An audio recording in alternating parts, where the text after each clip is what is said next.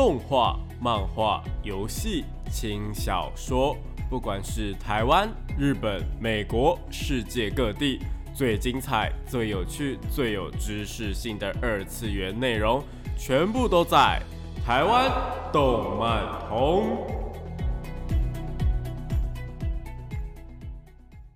嗨，大家下午好啊！欢迎来到台湾动漫通二点零的节目现场，这是复兴广播电台，台北、台中、高雄 AM 五九四，台中 FM 一零七点八。我是你们的主持人电波 B B，可以找 B B 就好哦。脸书搜寻电波 B B 就可以找到我以及相关的节目资讯。那今天呢，要跟大家聊一些什么内容呢？其实今天呢，要跟大家聊的内容是我最近迷上的一件事情，就是看电子书这件事情。电子书，我在嗯之前在第一季的节目当当中呢，其实有稍微跟大家提过，就在聊小说以及轻小说的差别的时候呢，有跟大家聊过一些小说的载体嘛。那电子书这个东西呢，其实不只是包括了小说，还包括了像是漫画、杂志啊等等的，其实什么东西都可以是电子书。那我最近呢会迷上电子书的原因啊，其实就是真的发现说电子书在现在这个社会呢，其实经济又实惠，然后又可以说是比较环保的一个呃部分呐，而且呢，据说是比呃。传统的纸本的书呢，还要更造福我们的一个作者的部分啦。那详细到底是怎么一回事呢？以及我最近呃，到底为什么会迷上电子书？是它有什么样的一个呃作品是让我喜欢的呢？啊，或又或者是有哪一些平台是我有在使用的呢？这一些在今天的节目当中都会跟大家说一下哦。但是呢，在节目正式开始之前呢，我们要先进入到我们的新闻的部分吧。朋友或小孩在聊动漫，却总是听不懂他们在说什么吗？想要加入动漫产业，却不知道从哪里开始吗？如果你有以上的困扰的话，答案全部都在动漫产业线哦。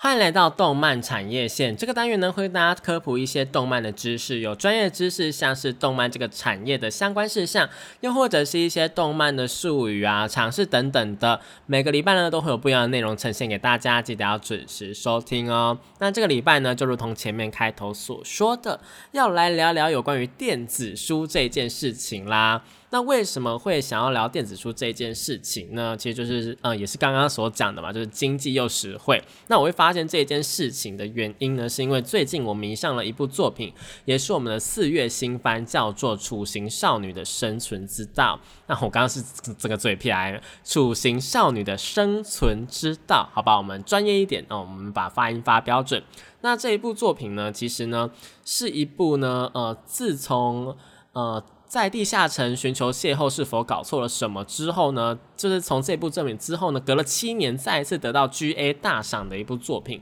所以呢，是一部呃在小说里面还蛮备受赞誉的一个作品呐。那在这一季动画改播的时候呢，其实我看了第一集就觉得还蛮喜欢的。不过呢，在更早之前呢，其实我就有看过他的漫画，就是他还有改编漫画部分。漫画的部分呢，也是非常非常精彩，所以我对于这一部作品其实一直以来呢，都评价都还蛮高的。那呃，也是因为说之前有看过在地下城寻求邂逅是否搞错什么的小说，所以我对于这一次 G A 大赏又再次颁给呃这个作品呢，所以。让我有一点想要去看看原作到底是怎么呈现的，于是呢，我就到了实体的书店去看一下，说，呃，大概，呃，现在目前台湾代理到几本了这样，然后价钱的部分大概是怎么样？意外的发现，应该也不是意外的发现呢，就是呢，呃，小说轻小说的价钱呢，大部分。按照页数以及出版商来说，大部分的价格都会落在两百二到三百二中间。那这个价格呢，就是根据那一集的书本的厚度来做一个决定嘛，就成本价，呃，成本一定要压上去这样。那除此除了这个之外呢，还有可能，比方说像是物语系列那一种小说呢，他们可能就还有一个比较特别的盒子啊，又或者是精装版等等的，或者是送周边等等。其实。小说实体小说的价钱呢是差差了非常非常非常多的。那有时候呢手刷又一定会送东西，然后那个价格又会往上涨。就是你想要，你只是想要这一本小说里面内容，你可能今天没有想要这个特点，但是呢，它手刷就是一定有送特点，那这个价格可能就会往上叠。比方说手刷的价格就是三百二，那不是手刷的价格就是两百六这样子。那这个价钱呢，你又不是很想花，因为你本来就不想要这个赠品，那怎么办呢？所以后来啊，我就是呃，因为当下我其实现金应该说我不想要刷卡啦，反正就是当下没有很想要花钱的意思，然后。又是《雏形少女》又出到第四本，所以呢，我呃，我一开始是有想说一到四集直接买回家，但是又后来又觉得说，哎，可是呃，小说这个东西其实我们家的位置可能好像还不太够，就是已经被其他的漫画什么塞满了，再加上呃要书套啊，又要小心不要折到它，然后呢，其实做笔记这件事情，因为身为一个讲动漫的一个创作者来说啦，就是。我们是需要做一些笔记啊，又或者是做一些注记，然后呃，可能它上面还要贴满很多的标签。对，就是呃，比方说像是我之前做过《梦幻岛》的小说的一些解说，那那一本小说其实就被我贴了非常非常非常多的便利贴等等的，就是在想说，哦，我们接下来要讲的内容大概是在哪一页啊？然后它的这页内容大概重点是什么？其实对我们这种呃需要去研究书书本的内容的创作者来说呢，其实是。呃，买实体书虽然说有它的一个呃什么书香啊、书的触感呐，然后呃书摸起来怎么样等等的的那一些，还有什么呃它摆在那边就是很好看啊，一整排啊，或者是嗯什么呃书背啊，然后它的一个感觉等等，反正就是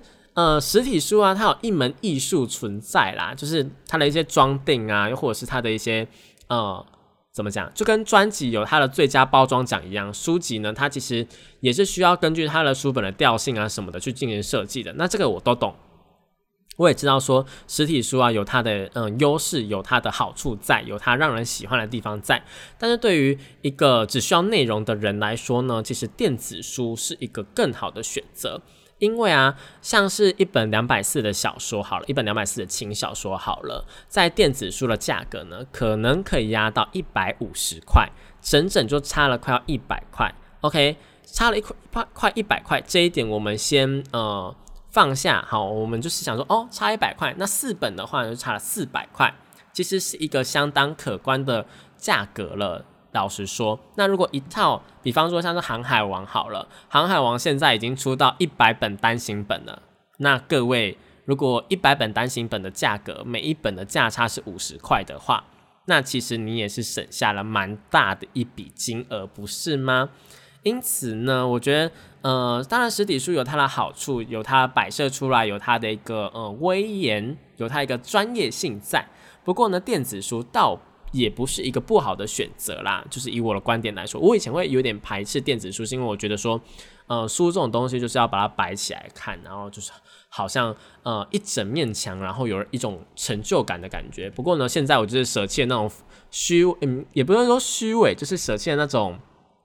比较表面的想法。那我就觉得说，嗯，内容其实是比较重要的，而且呢，根据我有在买书的朋友的说法的话，其实啊，电子书啊，它的一些，呃，因为不需要，它比较不需要成本嘛，比较不需要去印刷，然后也不叫不用浪费。也不能说浪费，也比较不用去用到纸张嘛，就是完全不用纸了这样子。所以呢，对于地球来讲啦，其实环境上来讲有一定的环保性在了，就是它的无纸化。无纸化这件事情啊，是呃也没有那种呃书书本的纸位啊，或者是也不不需要有什么原产地什么之类的。另外呢，它也也可以有什么呃，对于作者来说，他们抽取的利润会比较高，因为。出版社省下了他们去印刷的一个费用、一个时间成本以及实际支出的成本之后呢，有更多的金钱可以回馈给作者。虽然说，呃，一本书的价格从可能两三百块变成了一百多块，好像是变低了，对不对？但是因为它的成本更低，所以呢，它能够回馈给作者的钱呢就更多。所以老实说的话，你买实体书算比较贵，但是你给作者的其实更少，懂吗？大家懂那个嗯差别吗？好不好？那这一个一个小小的题外话啦。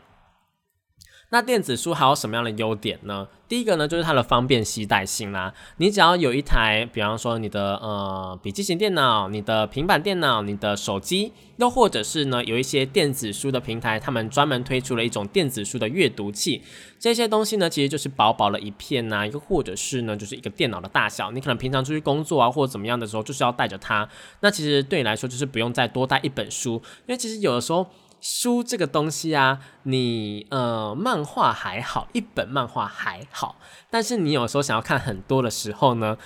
嗯，你也不可能带一大堆漫画出门嘛，又或者是你想要看小说，你不可能一带一大堆小说出门，又或者是你今天就是哦，突然想要看别本小说的时候呢，你就是突然不在手边，你不没有办法进行观看。那电子书就有它的方便性存在，全部都存在你的装置里面，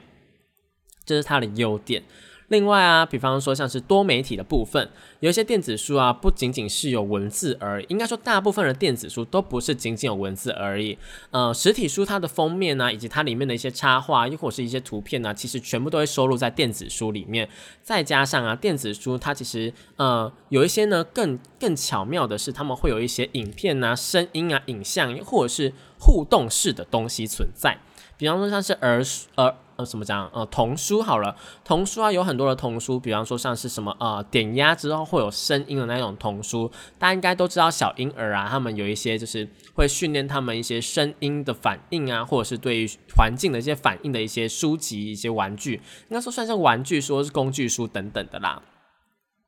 那这些东西呢，也可以在电子书上面好好的去做一个呈现，这样也可以是碰一下呢，就有一些声音啊，碰一下就有一些动画出现，其实呢是蛮有趣的。那在动漫的产业呢，更是可以用这一些东西呢，去带出一些，比方说像是呃主角的插画啊，以及呃动画的宣传影片呐，电子书的宣传影片等等的。其实很多的出版社是有在做这一件事情的，我个人是觉得还蛮有趣的哦。那除了这个之外，还有一个更重要就是声音嘛。有些东西，比方说像是呃书本，它一定是不会有声音的嘛。那后来呢，有进阶到一种，就是大家可能呃有在订那种杂志，英文杂志，国高中时期有没有，就会给你一个 CD 片，然后呢让你去播放，然后你就可以呃听到里面一些正确的英文发音啊等等的。那后来呢，就演变到说有那种电子词典啊，或者是那种电子。就是它有搭配一支电子笔，然后呢，电子笔只要按一下书里面的哪一个地方，它就会念出那个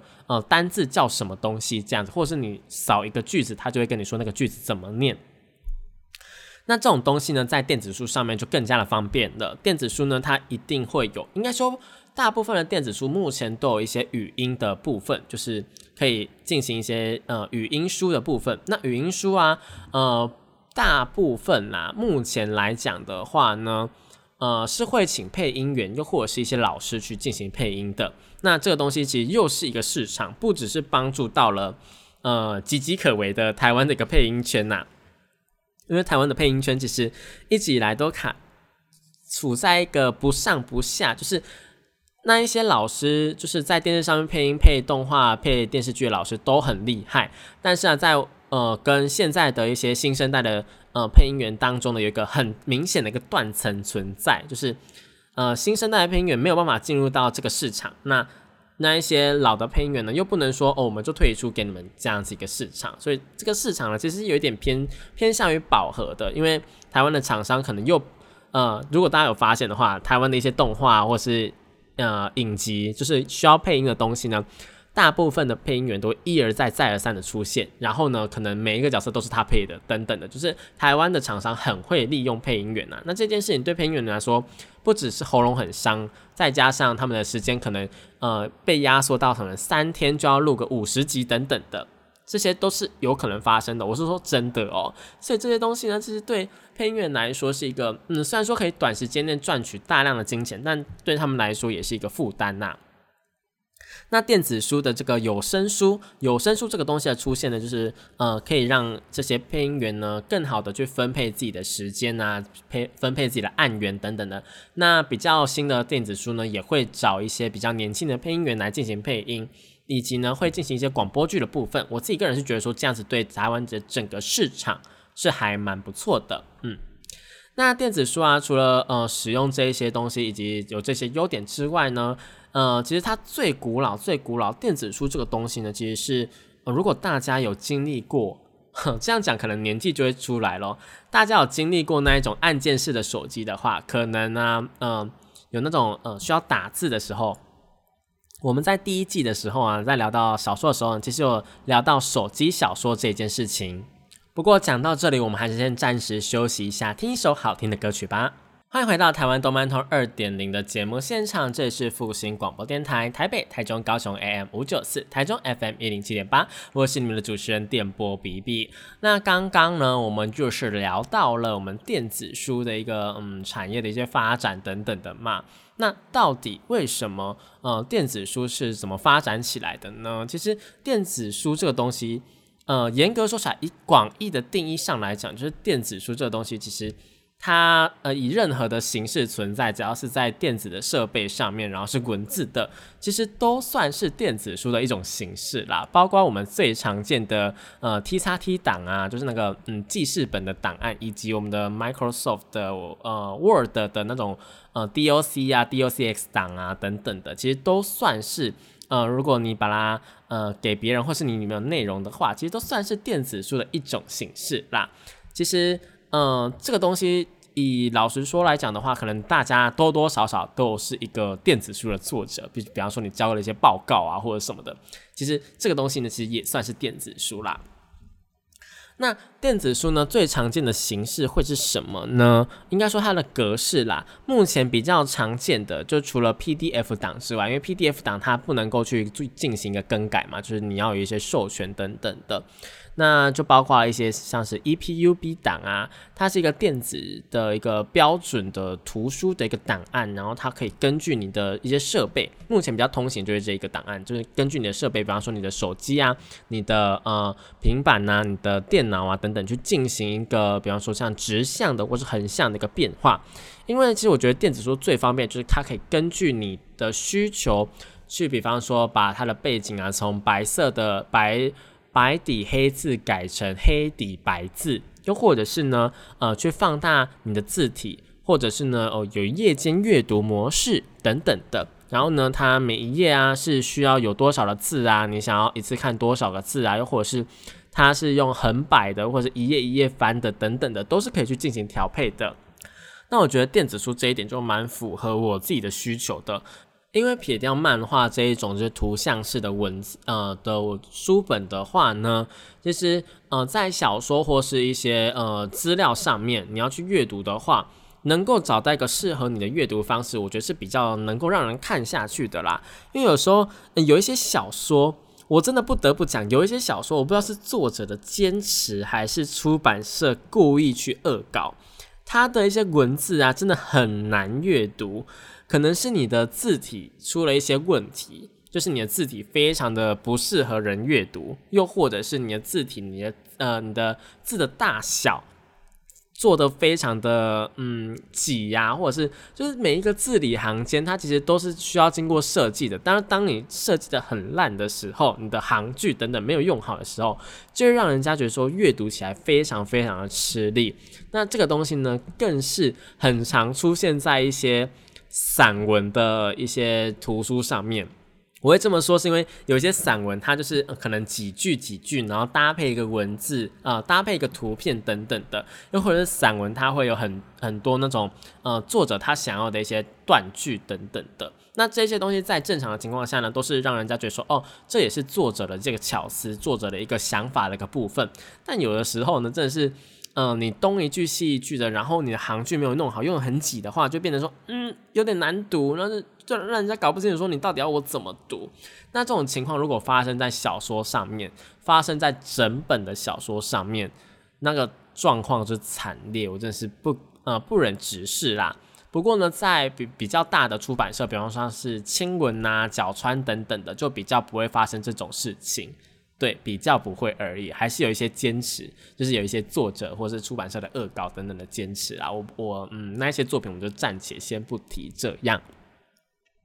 那电子书啊，可以自由就调配这个东西的话，是非常非常方便的。我像我自己本身呢，就是比较喜欢在关灯之后来阅读，对对，眼睛非常非常的不好。那对眼睛非常非常不好的时候呢，它有一个夜视模式，好像可以对你的眼睛比较好一点点。但整体来说还是伤害你的眼睛啦。那我也知道这个是不好的行为，大家请在光源充足的情况下，或至少台灯的情况下去进行阅读，好不好？那电子书，呃，其实有一个比较嗯让人家担心的部分，就是它的一些光害的部分，因为大家也知道说，呃，有一些蓝光啊或者什么的，就是一些。嗯，有关于光害的名词啊，是会去伤害你的眼睛，可能会让你眼睛得一些呃眼部的疾病的。那这个部分呢，也是你需要去考量的啦。因为我觉得你在看书的时候，你也是用眼睛。那你在用眼睛的时候，因为你看书，它不会自己发光，所以你一定要有一些台灯啊，或是一些日光灯等等的。那这些灯呢，会不会对你造成伤害？呃，老实说，伤害的程度是一定会比手机又或者是一些平板发出来的蓝光还要更低的。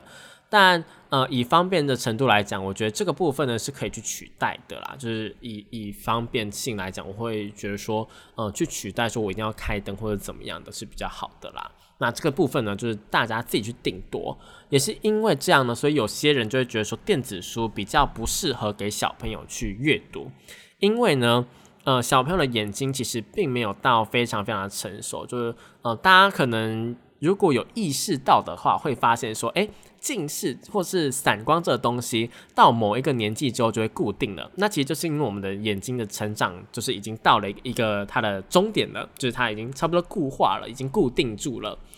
但是不代不代表说你长大之后就不会近视了。你如果真的是疯狂的用眼镜的话，你还是会近视啊，只是比较不会而已。那小朋友他们近视的，又或者是小婴儿呢，他们近视的一个呃容易程度，就是比较容易近视啦。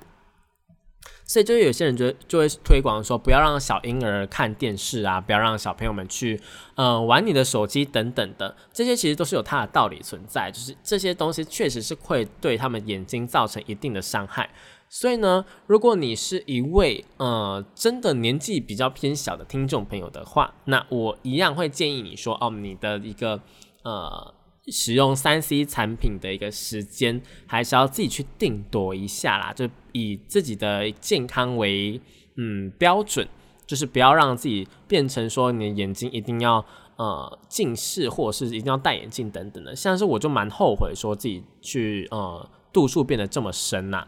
我觉得一千度算是一个临界点吧，就是一千度已经就是你已经到七八百度的时候，你就要有意识。真的是一定要停下，一定要好好爱护你的眼睛，因为一旦到了一千度以后，有很多的事情，比方说像你手术可能会有风险，又或者是呢，你的嗯，你不能够戴隐形眼镜，因为隐形眼镜通常都是做到可能最顶、最顶、最顶就是到九百多度这样子而已，没有人会制作一千多度的眼隐形眼镜，因为会有一些危险性存在，可能你现在技术做不到啦。所以呢，我觉得大家就是要好好爱护眼睛，不然的话，对于你的外貌或者怎么样的，可能会有一定的程度的影响。毕竟你可能就是一定要佩戴眼镜，或者一定要佩戴隐形眼镜，那隐形眼镜有可能会引发你的干眼症啊等等的，或者凸眼症，这些都是你必须要去考量的事情啦，好不好？大家好了，扯太远了，我们回到电子书的部分。那电子书这个东西，我个人就是觉得说，它以任何方面来讲都是优于。优于哦传统的纸本，但传统的纸本当然也有我们前面讲的优点，比方说它的一些设计、它的包装、它的一些嗯书本的一些书香味啊，或者是嗯它可能你翻阅起来，或者是你呃整排的书柜有一个成就感存在，那这些东西都是电子书没有办法去取代的。不过呢，我觉得现代人来讲的话，电子书一定是变成出未来的趋势了，毕竟以价格来说。嗯，真的是便宜了一大截，好不好？那除了这些之外，其实电子书还有一个非常非常非常非常非常非常大的优点，就是它的呃它的一个同步性，又或者是它的易购买性。就是呢，比方说你今天这一本书刚上架，一本非常非常大家预购很久的书刚上架，然后在书店被抢购完了，那怎么办呢？电子书永远不会有缺货的问题。这个呃不会有缺货问题，但是可能会有那个数量不够的问题啦。数量不够的话，会发生在电子书是借阅的，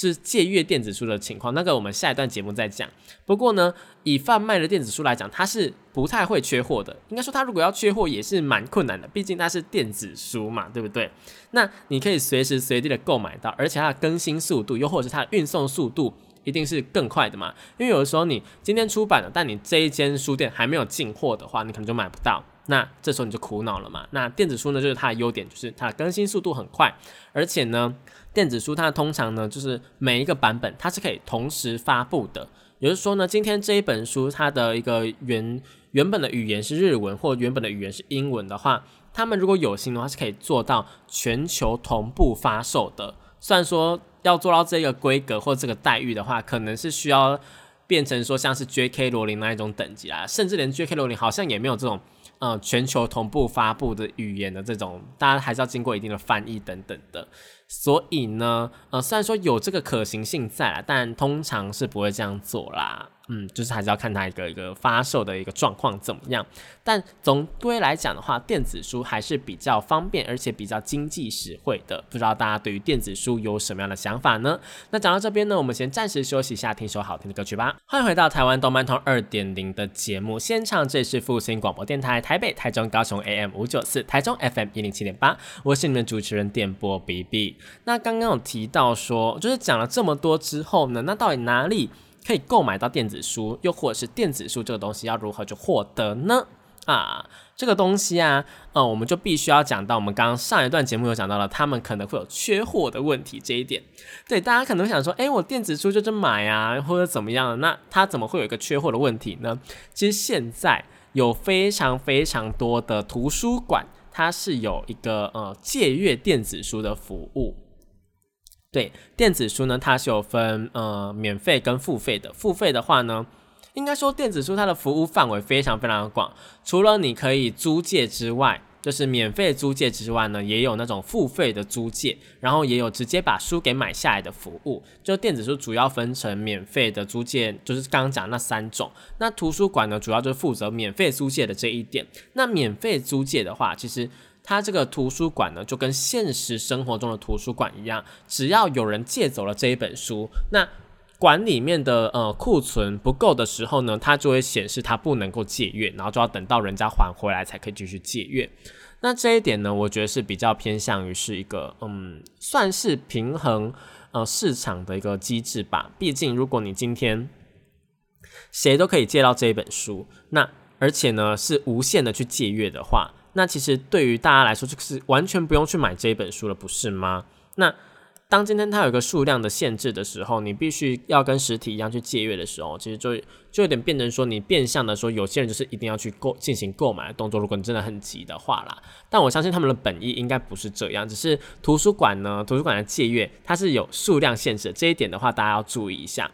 呃，但是现在有蛮多的 A P P 或者是有蛮多的网站呢，它在借阅电子书的时候，你要借阅图书馆的电子书的时候呢，其实它是可以搜索全台湾的电子图书馆的。那你这本书这个图书馆找不到的话，其实你是可以去别的电子图书馆去搜寻的。那这个东西呢，呃，是还蛮方便的啦。所以大家不妨在要借呃要买书或者是要进行一些购买的时候呢，先去看一下说，诶，图书馆有没有这本书？如果你只是想要看一下的话，那其实呃用借的也不错。那同样也是一样的道理。有时候呢，我们买漫画，又或者是有时候我们看东西的时候。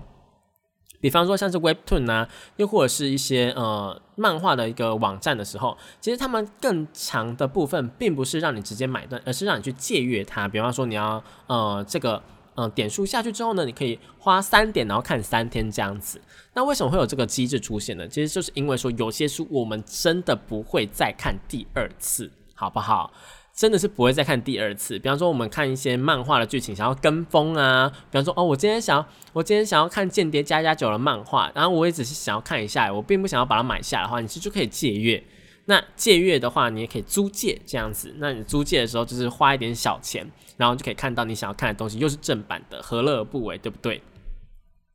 那呃。反过来说的话，当你想要直接收藏的话呢，你就是分成说你实体书跟电子书嘛。那电子书的部分就是就是刚讲的经济实惠这样。所以呢，其实电子书它其实有非常非常多种的形式可以去让你做选择，不管你是要无免费的借阅，又或者是呃有有费的去嗯去进行借阅，然后又或者是就是租借，又或者是你要直接买下来，都是可以去进行的。那呃。这一些除了这些之外呢，有哪些平台是我觉得还不错的呢？我们先说今天的节目，就是应该说我们这个节目是不会接任何广告的，所以大家就是呃，真的是真心的在推荐，所以大家不要觉得是叶配怎么样的。那我自己有在用的一个平台呢，是我们的读墨电子书。读墨呢，它是一个嗯，算是台湾自家的一个平台啦，所以呢，读墨上面也有非常非常多的，包括了像。呃，就是台湾代理的书，又或者是台湾的书呢，其实在读墨上面的更新速度，又或者是它的书本的藏量呢，是非常非常多的，就我个人比较喜欢的。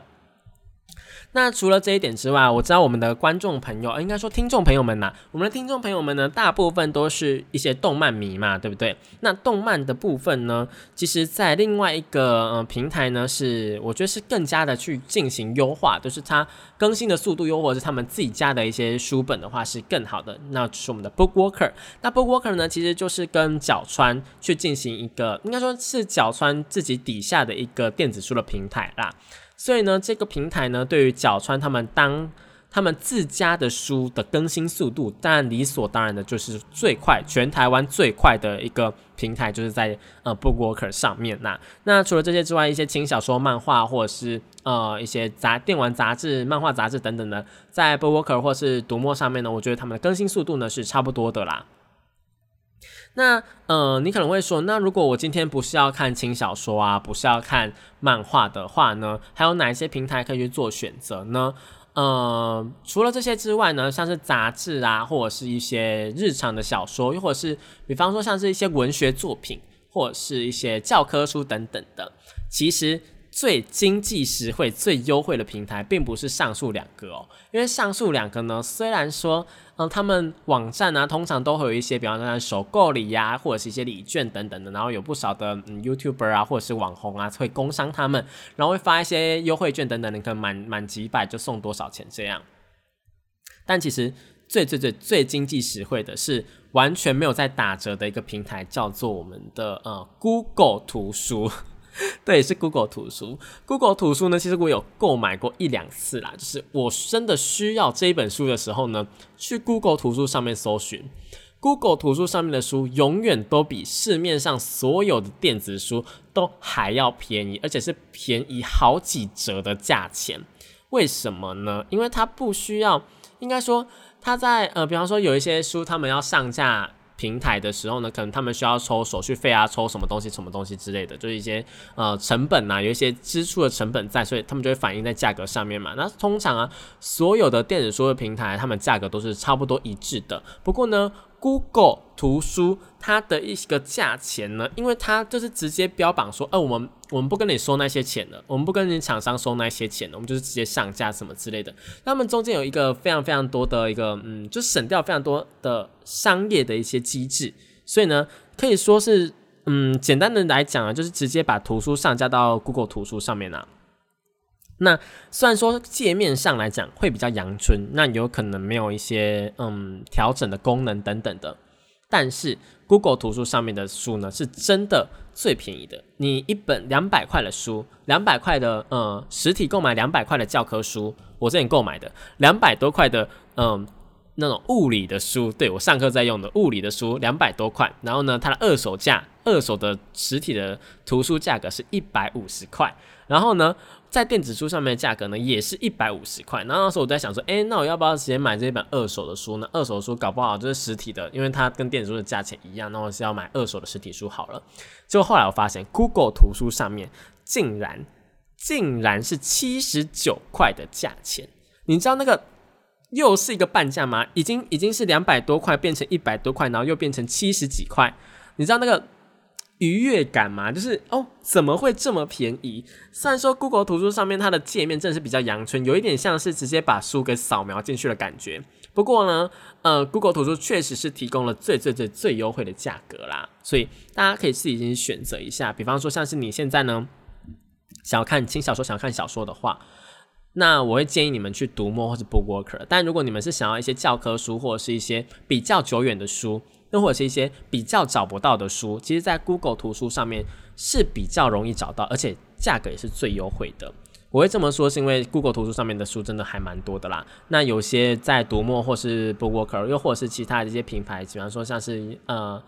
呃亚马逊，亚马逊上面找不到的东西呢，其实也是可以在 Google 图书上面找到的。那亚马逊这个平台呢，又是另外一个，他们也有推出自家的一些电子的阅读装置。可是呢，呃，就是两亚马逊跟 Google 呢，他们其实都算是最最最多藏书的啦。只是如果你要看到最新的动漫的东西的话，其实去专属的。比较比较有在呃更新的平台的话是比较容易看到的，因为可能 Google 他们或者是亚马逊他们可能就是要等个一两个月，又或者等个一两个礼拜啊，最快可能等个两三天了，反正就不会是最快就对了。那除了这些之外，像是博客来又或者是 PC Home，他们其实也有推出自家的一个电子的阅读平台了。那这个呢，就是看使用者个人的习惯，你们可以自己去决定。不过呢，以动漫的角度来说，我会推荐 Boom。Bookwalker 或者是读墨这两个平台，那如果以一个教科书或者是经济最最最优惠的平台来说的话，我个人会推荐 Google 图书。以上三个平台呢，就是我自己个人有用过的，我觉得还不错的啦，就推荐给大家喽。好啦，那讲到这边呢，有关于电子书，我为什么会最近会迷上电子书，又或者是电子书有哪些优点呢？跟纸本的比起来，以及要去哪一些平台呢？就在今天全部都介绍无私的，就是。推荐给大家了。那如果有什么想要反馈给我的，比方说像上一次我在呃讲格林戴华德这部，就是哈利波特这部格林戴华德的那个呃，他们诶，应该说是那个呃邓布利多的秘密那一部电影的时候呢，其实就有观众给我的反馈是说呢，呃他。呃，发现说我讲的一些呃，在广播节目中讲的一些内容呢，其实可以用别的方式去做做解释。因为我那时候有一点就是在讲说，哎，为什么他们选举的时候不是明明就说民主，但到最后是用麒麟这样子？那他。就有给我一篇文章是说呢，哦，其实他们当时候在放类似放烟火的时候，那个颜色其实就是他们在投票的意思啦，所以他们其实还是民主的投票。那像是这一类的反馈呢，其实是可以让我有更多的收获的，我们就可以一个互相收获的感觉。也欢迎各位听众朋友在听完这一集的电有关于电子书的内容之后呢，如果有更好的平台啊，或者是有什么呃电子书跟呃纸本书呢有什么样的差别，又或者是有什么呃优点是没有办法取代，想要跟我分享的话呢，也是可以跟我说的哦。那在哪里可以找到我呢？不管是在 IG，又或者是在 YouTube，又或者在 FB 上面呢，都可以找到，也可以私讯我哦。那今天的节目就到这边结束了。这是台湾动漫通二点零复兴广播电台，我们下个礼拜同一时间一样在空中相会喽，拜拜。